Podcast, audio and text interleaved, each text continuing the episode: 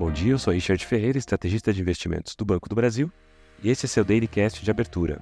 Hoje é quinta-feira, 22 de fevereiro de 2024, e o dia começa com os mercados na expectativa pela divulgação de novos indicadores de atividade econômica nas principais economias. Nos Estados Unidos, a gente tem hoje a divulgação das prévias dos PMIs, índice de gerente de compras, de fevereiro.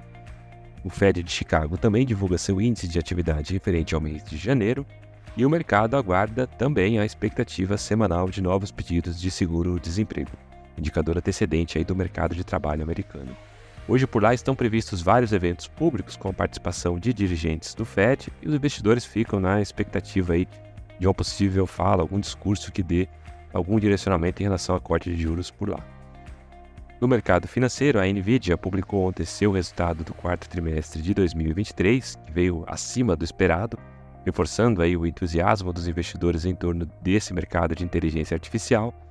Nesse cenário, os futuros das bolsas acabaram disparando, o Nasdaq chegou a operar perto de 2% de alta, mas nesse momento já opera aí perto da estabilidade. Dow Jones segue em alta de 0,4% e o S&P sobe 1,4%. No continente europeu, além das prévias dos PMIs das principais economias, há uma grande expectativa também pela divulgação da inflação ao consumidor da zona do euro. As principais bolsas por lá operam em alta, influenciadas pelo otimismo nos Estados Unidos. Londres sobe 0,3%, Paris sobe 1% e Frankfurt sobe 1,5%. Indo para a Ásia, tivemos ontem à noite a divulgação das prévias dos PMIs de fevereiro do Japão. O PMI composto apresentou uma ligeira queda, passando de 51,5 para 50,3 mas permaneceu acima do patamar neutro de 50 pontos, que indica a expansão da atividade.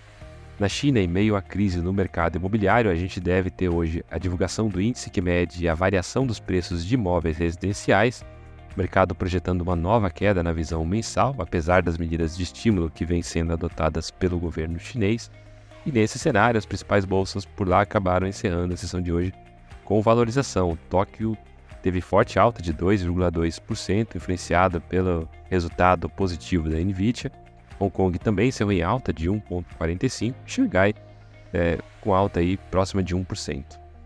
Aqui no Brasil, a agenda econômica de hoje traz apenas a divulgação com atraso do Boletim Focus do Banco Central. Os investidores seguem voltados para o que acontece no mercado externo e também na agenda política. Hoje está prevista uma reunião entre o presidente Lula e o presidente do Senado, Rodrigo Pacheco para tratar de pautas que são consideradas prioritárias pelo governo.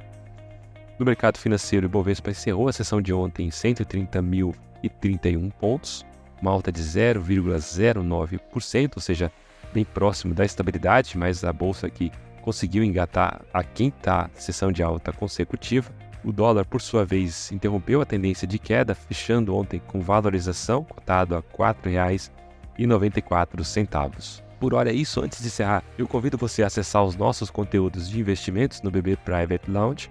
O link está na descrição desse podcast. Eu fico por aqui. Um excelente dia e até a próxima.